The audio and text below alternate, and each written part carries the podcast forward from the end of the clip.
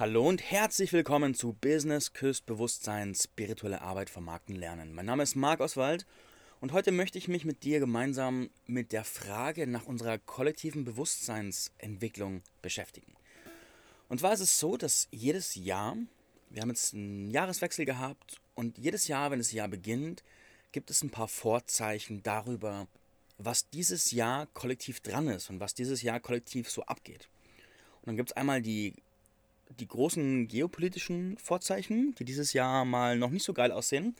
Und es gibt aber auch gerade bei den Menschen, die oft recht fein an Bewusstseinsfelder angebunden sind und auch ganz bewusst sich da connecten, gibt es gewisse Vorspürungen, Vorahnungen, wie auch immer man sagen kann, von Dingen, die dieses Jahr einfach mit Kraft auf unsere Welt kommen.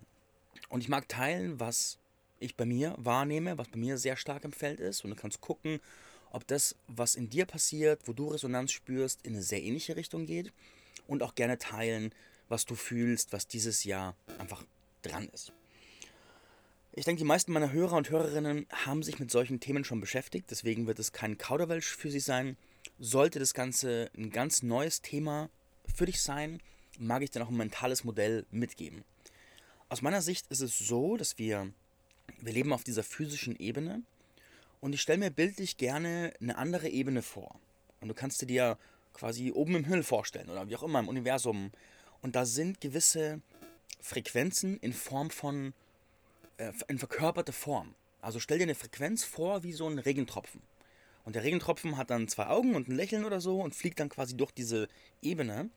Und je nachdem, wo die Menschheit steht, ist die Menschheit bereit für einen neuen Regentropfen. Und natürlich ist es so, dass wir nicht immer als Gesamtmenschheit die Regentropfen empfangen, sondern gewisse Kulturkreise empfangen auch gewisse Tropfen. Also Praxisbeispiel, das kollektive Feld der Zentraleuropäer empfängt wahrscheinlich andere Tropfen wie das zentrale Feld der, der Zentralchinesen oder sowas. Also ich war nie in Zentralchina, deswegen ist es ein, einfach ein, eine Annahme, aber es gibt auch Überschneidungen und trotzdem gibt es auch eigene sage ich mal, Informationen, die in die Felder runter wollen. Und es hängt auch sehr davon ab, wo die entsprechenden Kulturfelder gerade stehen und welche Vorbereitungen sie gemacht haben und wofür sie offen sind und so weiter. Ich stelle mir das dann so vor, dass sich diese Tropfen, wenn sie spüren, dass das Kollektivfeld bereit ist, dann fangen sie an, näher zu kommen auf unsere Ebene und suchen nach Menschen, die sie potenziell austragen könnten. Und manchmal sind es konkrete Ideen, manchmal sind es Erfindungen, Kulturrevolutionen oder was auch immer, kleine Sachen, große Sachen. Und dann klopfen sie bei diesen Menschen an, als eine Form von Inspiration, Idee, Gefühl, wie auch immer. Und 80% der Menschen lehnen das Anklopfen direkt ab. Nehmen wir ein Praxisbeispiel, du bist vielleicht ein Patentamtsarbeiter und plötzlich hast du eine krasse Inspiration über Relativität oder sonst irgendwas dann ist die Chance sehr hoch, dass du sagst, wer, wer bin ich denn? Und das, was da durch dich durch will, ablehnst und einfach wegschickst. Viele andere Menschen werden aber es nicht sofort tun und werden diese, diesen neuen Gedanken, die neue Frequenz, die neue Energie, die neue Konzept erstmal eine Zeit lang austragen und damit wie schwanger gehen. Und von all den Menschen, die schwanger gehen, gibt es eine gewisse Zahl von Menschen, die dann das Neue tatsächlich in Verwirklichung bringen. Und in dem Fall ist es so, wenn du dir die Geschichte der Menschheit anschaust und die Geschichte von Erfindungen, wenn eine Erfindung reif ist und jemand sie unterdrückt, dann dauert es in der Regel maximal fünf Jahre, bis sie trotzdem rauskommt, aber woanders.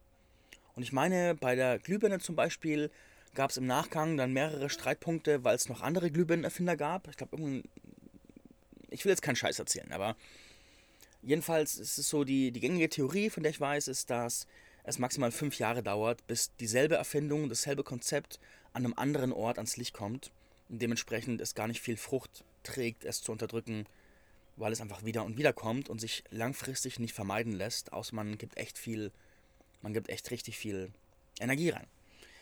So, und jetzt kommen aber nicht nur Erfindungen zu uns, sondern auch gewisse Konzepte, gewisse Modelle und so weiter. Nehmen wir ein anderes Praxisbeispiel. Und da kommen wir auch gleich Wobei, bevor wir in das Praxisbeispiel kommen, will ich teilen, was mich gerade erreicht für dieses Jahr. Und das, was mich persönlich erreicht für dieses Jahr, ist die Frequenz von zusammen, von Co-Kreation, von in Verbindung für alle mehr erschaffen. Im Kontrast zu dem Einzelkämpfertum. Jeder kocht sein Süppchen, jeder macht was für sich. Und der Kontrast, der jetzt ganz stark bei mir anklopft, ist das Gegenteil davon. Wie geht es zusammen für alle besser? Wie kann man gemeinsam, wie kann man, wenn Menschen, die normalerweise konkurrieren würden, jetzt zusammenarbeiten? Wie kann dann für alle Beteiligten mehr entstehen?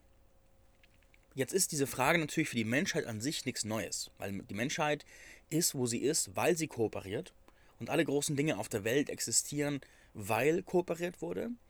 Und ich bin ja für mich selbst sehr verbunden mit der, mit der spirituellen Coaching-Szene. Und für diese Bubble ist dieses Konzept etwas, was schon lange als Sehnsucht existiert und noch sehr, sehr selten als eine konkrete, gelebte Realität. Und ich fühle, dass dieses Jahr ein Shift ansteht und da will ich ein bisschen eintauchen. Weil diese Frequenz, diese, ich nenne sie mal die Co-Kreationsfrequenz, die zeigt sich nicht nur im Business, aber sie zeigt sich auch im Business. Und mein liebstes Beispiel von dem, was ich kommen spüre, ist folgendes. Ich beobachte, dass das Thema Reichweite für viele Leute, die allein sind, ein immer härterer Kampf wird. Weil die ganze Welt füllt sich mit Content, die ganze Welt füllt sich mit Angeboten und für Einzelne gehört zu werden, ist immer weiter ein Stück anspruchsvoller. Jetzt steht man da und denkt sich, okay, ich brauche aber Reichweite, was mache ich jetzt? Und ich glaube, was die nächsten Jahre passieren wird, entstehen wird, sich durchsetzen wird, ist, dass gerade die Menschen, die so in der Mitte sind, also nicht die super erfolgreichen in Terms of Reichweite, die, die echt die großen Zahlen empfangen, sondern eher die, die die kleineren Zahlen haben. Die so, sagen wir mal, 1.000 bis 5.000 Leute erreichen, 1.000 bis 10.000 Leute als Follower haben oder sowas. Ich glaube, dass diese Schicht an Anbietern in den nächsten Jahren zu kooperativen Einheiten verschmelzen wird. Was meine ich damit? Damit meine ich, dass mehrere Leute aus demselben Feld ihre Reichweite, ihre Communities, ihre Content-Medien auf eine Art und Weise zusammenwerfen werden. Also alle füllen gemeinsam einen Raum, eine Community, einen, wie auch immer du es nennen möchtest. Und von dort empfangen dann alle ihre weiteren Kunden weil jeder für sich wird immer schwerer werden und die Leute werden auch immer weniger Bock haben, einfach in tausend Orte zu gehen. Nimm zum Beispiel Online-Einkaufen als Vergleich. Ich persönlich, sage ich ganz offen, ich bestelle 95% bei Amazon. Vielleicht sogar 99%. Weil ich habe mich eingeschossen auf eine Plattform, die funktioniert, die ist zuverlässig und Punkt. Und jetzt ist es so, wenn ich mir 100 verschiedene Accounts machen soll, für 100 verschiedene Shops, weil ich irgendwie eine einzelne Sache brauche, das nervt mich. Und warum sollte diese Entwicklung im Content Marketing nicht passieren? Ich kann ja auch nur Teil von einer sehr begrenzten Anzahl an Communities sein. Und dementsprechend bin ich lieber Teil von einer Community, die von mehreren Leuten gut geführt wird, wo einfach viel Energie reinfließt, als bei jedem Einzelnen irgendwie mehr oder minder dabei zu sein. Und die meisten erleben ja auch, dass ihre Communities tot sind, dass nichts passiert, dass sie zum Beispiel eine Facebook-Gruppe aufmachen und einfach ein Jahr lang Beiträge reinfließen und mal ein Like kommt, ein Kommentar oder sowas. Das ist die Realität heute. Und dementsprechend braucht es neue Konzepte. Und ich glaube, wenn Energien zusammengeworfen werden, ist es für alle leichter. Aber, jetzt kommen wir ins große Aber dieses Themas. Das ist nicht einfach. Für die Anbieter, die das erforschen, realisieren, umsetzen, ist das nicht einfach es ist ja schon nicht einfach, es allein zu tun und sich dann noch mit mehreren Persönlichkeiten auseinanderzusetzen. Dann noch mit den Leuten auszumachen, was sind unsere Settings? Wer gibt wie viel rein? Wem gehört dann was? Das sind alles Fragen, wo einfach ein krasser Bewusstseinsclash stattfindet und wo so viel Unklarheit echt auch was sprengen kann. Das heißt, die Leute, die das machen und die auf der einen Seite dann viel mehr Potenzial erzeugen können, müssen sich aber auch mit ganz anderen Herausforderungen des Bewusstseins herumschlagen, um an einen Punkt zu kommen, dass diese Art von Kooperation auch funktioniert. Und meiner Erfahrung nach, aus meinen Kooperationen, wenn einer der Beteiligten gerade in einem krassen Mangelfeld ist, dann kann das das ganze Projekt zum Kippen bringen. Weil dann projiziert er das Mangelfeld auf das Projekt, es muss sofort alles tragen und wenn es das nicht tut, dann. Äh.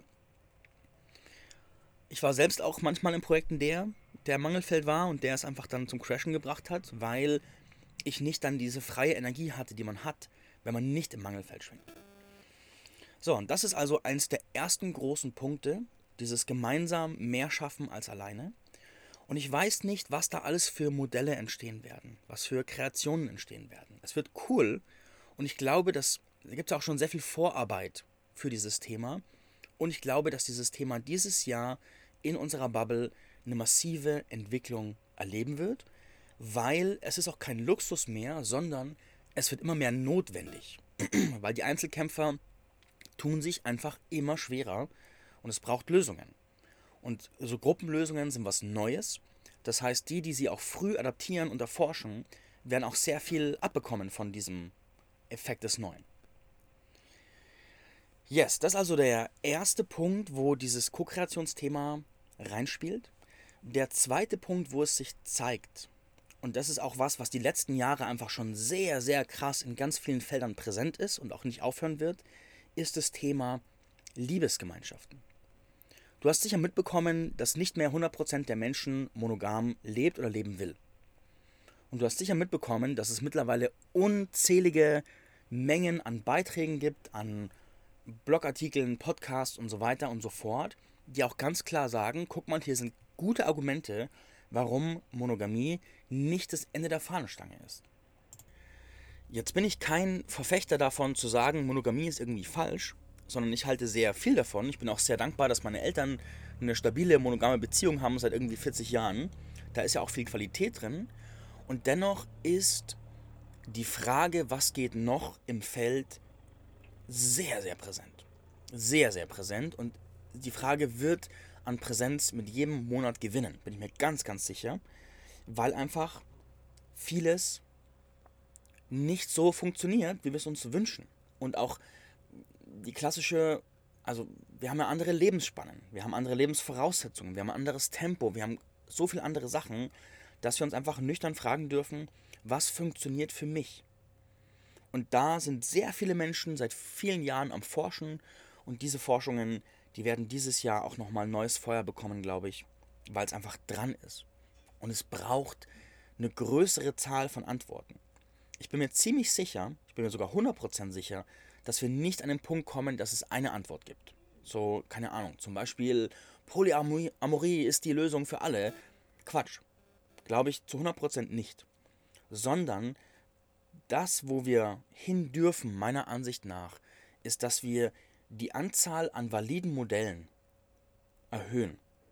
Und dass ich quasi dastehen kann und sagen kann, ah, guck mal, hier gibt es Schattierungen, hier gibt es klassische Monogamie, hier gibt es Monogamie mit gemeinsamen Ausflügen, hier gibt es offene Beziehungen, hier gibt es dies, das, jenes, solches, um einfach eine breitere. Es ist wie wenn ich, wenn ich Sport machen möchte. Und vorher gab es nur Krafttraining und dann erhöht sich das Spektrum und dann gibt es Volleyball und dann gibt es Crossfit und dann gibt es Joggen und dann gibt es weiß ich nicht was. Und dann kann ich sagen, ah ja, was passt denn zu mir? Und natürlich die wachsende Komplexität des, der Auswahl macht natürlich auch den Prozess des Auswählens schwerer. Und wenn vorher jeder Fußball gespielt hat und jetzt wollen Menschen verschiedene Sachen, braucht es auch mehr Aufwand, um Gleichgesinnte zu finden, beziehungsweise man darf gezielter an Orten suchen, wo die Menschen sind, die zum Beispiel Volleyball cool finden. Und das ist was, in anderen Lebensbereichen ist es bereits eine ganz normale Realität. Und das wird sich auch mehr und mehr auf das Thema Liebe im Kollektiv auswirken. Und da auch einfach die Frage, dahinter steckt ja auch eine grundsätzliche Frage. Wenn wir jetzt gerade in die offenen Modelle gehen, dann ist die Grundsatzfrage, sind wir als Menschen in der Lage, Modelle aufzubauen und erfolgreich zu leben, wo wir das, was uns am nächsten am Herzen ist, die Liebe, teilen. Wo wir uns gut fühlen können. Wenn ganz tiefe und alte und Jahrtausende programmierte und trainierte Themen berührt werden. Und das ist eine große Entwicklungsaufgabe dieses Jahres. Und ich glaube, dass hinter dieser Frage sehr viel Freiheit steckt. Weil ohne diese ganzen Offenheitsgeschichten zu verherrlichen, ein Effekt, den sie haben, wenn man sie konfrontiert, ist, dass man auf sehr viele Glaubenssätze stößt. Sehr viele Programmierungen, Implantate, Einschränkungen, die nicht selbst gewählt sind. Und die tun erstmal weh, weil sie sehr tief sitzen. Dahinter wartet aber eine größere Freiheit und Klarheit. Und aus dieser größeren Freiheit kann man dann auch neu wählen. Und dann kann man auch gut und gerne sagen, hey, ich will ganz geschlossen sein. Ist ja auch gut. Ist ja auch gut. Wirklich, das ist keine Kritik am Geschlossensein. Und ich mag es, wenn es von einer Position der Auswahl kommt und nicht von einer gezwungenen Position von es gibt nur das. Und das ist dieses Jahr, glaube ich, einfach sehr dran. Der dritte Punkt, der dieses Jahr für mich sehr im Feld ist, was auch die letzten Jahre sich sehr angekündigt hat, ist das Thema lokale Versorgungs- und Lebensgemeinschaften. Das heißt, auf der einen Seite neue Zusammenlebenskonzepte. Und das ist was, das sage ich auch schon lange, dass das Thema geografisch Zusammenwohnen, das hat früher die Menschen verbunden. Wir sind im selben Dorf groß geworden, also machen wir Sachen zusammen. Und das existiert nicht mehr. Das existiert einfach zu 90% nicht mehr, weil wie viele Nachbarn kennst du? Und wenn du dort, wo du bist, groß geworden bist, dann kennst du vermutlich die Nachbarn, vielleicht auch weniger als früher. Aber gerade wenn du umgezogen bist, so diese Kultur von, man kennt sein Dorf, man kennt seine Stadt, man kennt seine Nachbarn, das ist einfach überall weniger geworden. Und das ist auch okay. Das ist eine Schwächung auf der einen Seite, aber auch okay, weil oftmals geografisch wohnen Menschen zusammen, die wertetechnisch weit auseinander sind und interessentechnisch. Und was wir heute haben, ist eine Bewegung, die langsam erst richtig losgeht, dass wertebasierte Gemeinschaften aufgebaut werden. Und dass dann quasi Communities entstehen, Orte entstehen, mittelfristig auch ganze Dörfer und Städte entstehen, die sich eher durch Werte verbinden als durch geografische Lage. Und dann ziehe ich quasi in die Häkelstadt, weil dort alle Häkeln toll finden, mal ganz plakativ gesagt. Oder ich ziehe nach Kopangan, weil dort alle irgendwie Tantra machen. Oder, oder, oder. Und das, das testen gerade viele Orte vor, die so einfach, gerade aus der spirituellen Szene betrachtet. Es gibt so ein paar Orte auf der Welt, zum Beispiel Kopangan oder Bali oder noch einige weitere. In Kolumbien gibt es ein paar und vielleicht noch mehr. Und dort sind einfach über die Jahre Gleichgesinnte zusammengekommen. Oder Tulum oder so. Und dort sind quasi kleine geografische, also die sind auch geografisch zusammen, aber sind vor allem wegen eines Wertesystems zusammen. Natürlich ist da auch sehr viel Bewegung und sehr viel Umziehen und Tourismus und so weiter und so fort, aber da ist so ein Versuch oder ein Experiment, was passiert, wenn das passiert. Und ich habe mich da sehr wohl gefühlt. Ich habe da sehr viel finden können für mich. Und natürlich ist es auch nicht fertig entwickelt. Ein ganz großer Punkt, wenn neue Innovationen kommen, dann sagen die Leute immer, ja, aber es ist ja noch nicht fertig, es ist ja, funktioniert ja noch nicht gut. Viele Gemeinschaften scheitern und offene Beziehungen scheitern und dies scheitert. Oder Elektroautos sind ineffektiv oder oder oder. Und ich denke mir, ihr Flachköpfe, ihr Flachköpfe, guckt weiter im Horizont und fragt euch, wie viele Jahre hatten Verbrennerautos Zeit, sich zu entwickeln? Wie viele Jahre hatten monogame Beziehungen Zeit, sich zu entwickeln? Wie viele Jahre hatten geografische Gemeinschaften Zeit, sich zu entwickeln? Und jetzt kommen diese recht neuen Ideen, haben irgendwie 10 bis 50 Jahre Zeit, sich zu entwickeln, wenn überhaupt. Und dann nimmt man das, was jetzt ist, als Maßstab, was sein wird. So ein Quatsch. Und da braucht es einfach ein weitsichtigeres Denken. Und was da entsteht, ist einfach neue Gedanken darüber, wie können wir zusammen leben. Ich wohne ja selbst auch in Gemeinschaft. Ich wohne im Hofzarte in Baden-Württemberg und dort sind wir auch eine kleine Gemeinschaft. Und es ist einfach stark, es ist so kräftigend, da ist so viel mehr möglich in der Co-Kreation als für jeden alleine. Und ich bin auch glücklicher in Gemeinschaft als solo. Und das wird mehr. Und wenn ich Leuten davon erzähle, ist da immer auch Sehnsucht am Start, weil es einfach im Feld ist. Und ja, es muss viel einfach gemacht werden. Und so eine Gemeinschaft verlangt von jedem Einzelnen extrem viel Persönlichkeitsentwicklung. Und jetzt kommen wir zum gemeinsamen Nenner der ganzen drei Punkte hier. Also Marketing, Liebe und Leben. Um erfolgreich aus diesen abgetrennten Konzepten rauszukommen, braucht es massive Mengen an Persönlichkeitsentwicklung. Also nur ein Beispiel. Offene Beziehung, da ist es so plastisch. Wenn dann ein Zwischenfall existiert oder hochkommt, was zwangsweise kommt, und wenn ich berührt werde im Trigger, was mache ich dann? So laufe ich dann weg oder bleibe ich dann stehen oder kann ich es fühlen oder kann ich reingehen? Wie kommuniziere ich dann? Was für eine Basis ist dann in der Beziehung darüber zu sprechen, es zu prozessieren? Und um diese Basis zu entwickeln, braucht es so viel Persönlichkeitsentwicklung. Zusammenleben, selbes Spiel. Wenn man zusammenlebt, kommen Trigger hoch. Das lässt sich überhaupt nicht vermeiden. Und dann ist die Frage, welche Rituale habe ich? Welche Werkzeuge habe ich? Was für ein Bewusstsein habe ich, um es gemeinsam navigieren zu können? Und wenn ich weitergehe ins Thema Businessgemeinschaften, da kommen auch Themen hoch. Vor allem so Mangelthemen, Konkurrenzthemen, wer bekommt wie viel und so weiter und so fort Themen. Geben alle genug rein, bla bla bla. Und da braucht es so viel Entwicklung von Bewusstsein und Persönlichkeit.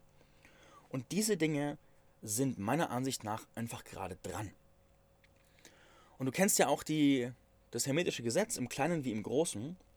Wir erforschen diese Dinge gerade im Kleinen, in vielen kleinen Gemeinschaften, in vielen kleinen Beziehungen, in vielen kleinen Business Ventures. Und wenn wir es schaffen, diese Frequenzen zu stabilisieren und Wege zu finden, wie das funktioniert, dann wird es Mainstream gehen. Und dann werden plötzlich die großen Unternehmen auf ihren Werbetafeln irgendwas von Co-Kreation stehen haben. Ich würde sagen, 10, 15 Jahre, dann ist es so. Heute haben sie, haben sie Motivationssprüche adaptiert und sagen dann, komm zu dir selbst und nimm dir Zeit und so weiter, was vor ein paar Jahren noch esoterisch war. Und in dem Moment, wo die großen Kooperationen es vor sich hertragen, weißt du, es ist voller Mainstream. Und das wird im besten Fall auch mit der Co-Kreation passieren. Und dafür müssen wir aber vorher echt eine Ladung Forschungsarbeit leisten. Und das braucht, und das ist viel zu tun und dementsprechend ehre ich auch jeden und jede, der dafür geht, weil es ist einfach dran. Es ist einfach dran. In diesem Sinne, danke fürs Reinhören und wir hören uns bald wieder. Bye bye.